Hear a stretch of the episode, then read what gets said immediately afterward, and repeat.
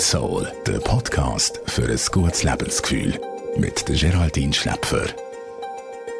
Es könnte doch so schön sein. Die Natur ist am Aufblühen, alles ist grün. Man will am liebsten in eine Wiese reingumpen, wie ein kleines Reli. Aber nein, die Augen brennen, der Hals kratzt, die Nase läuft, alles beißt.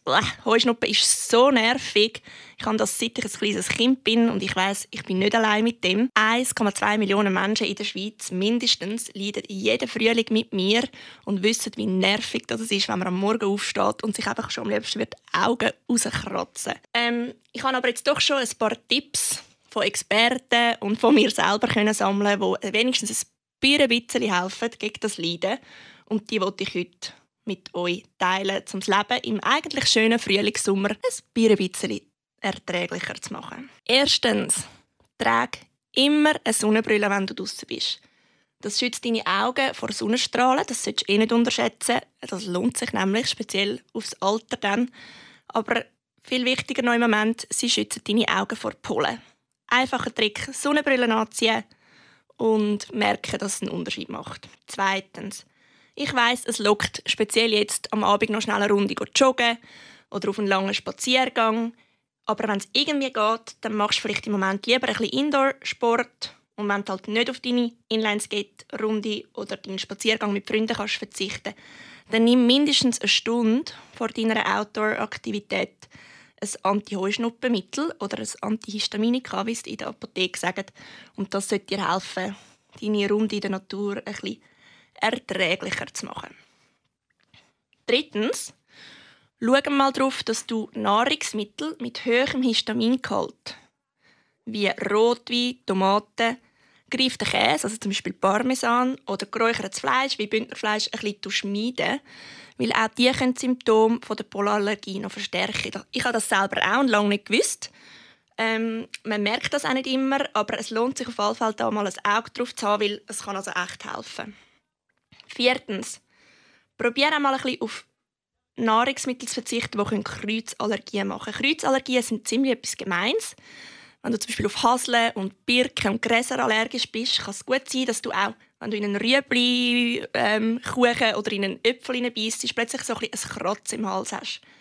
Beim Rüebli-Kuchen ist es vielleicht weniger schlimm, weil der ist backen, aber speziell bei rohen Sachen, also auch Pfirsich, Krise, kann es sein, dass es ein bisschen anfängt zu beißen. Und das zeigt, dass du Kreuzallergien hast. Die sind mega häufig und verstärken deine Heuschnuppensymptome. Das liegt einfach daran, dass die Gemüse und Früchte verwandt sind mit deinen Pollenallergien, mit diesen Gräsern und Bäumen.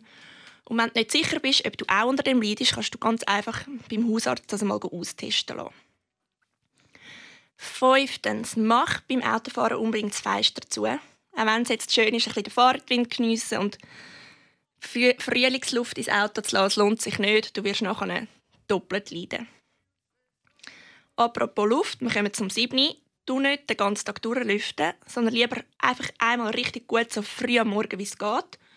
Oder dann wieder ganz am Abend spät, wenn die Pollenbelastung nicht mehr so extrem ist wie am Tag.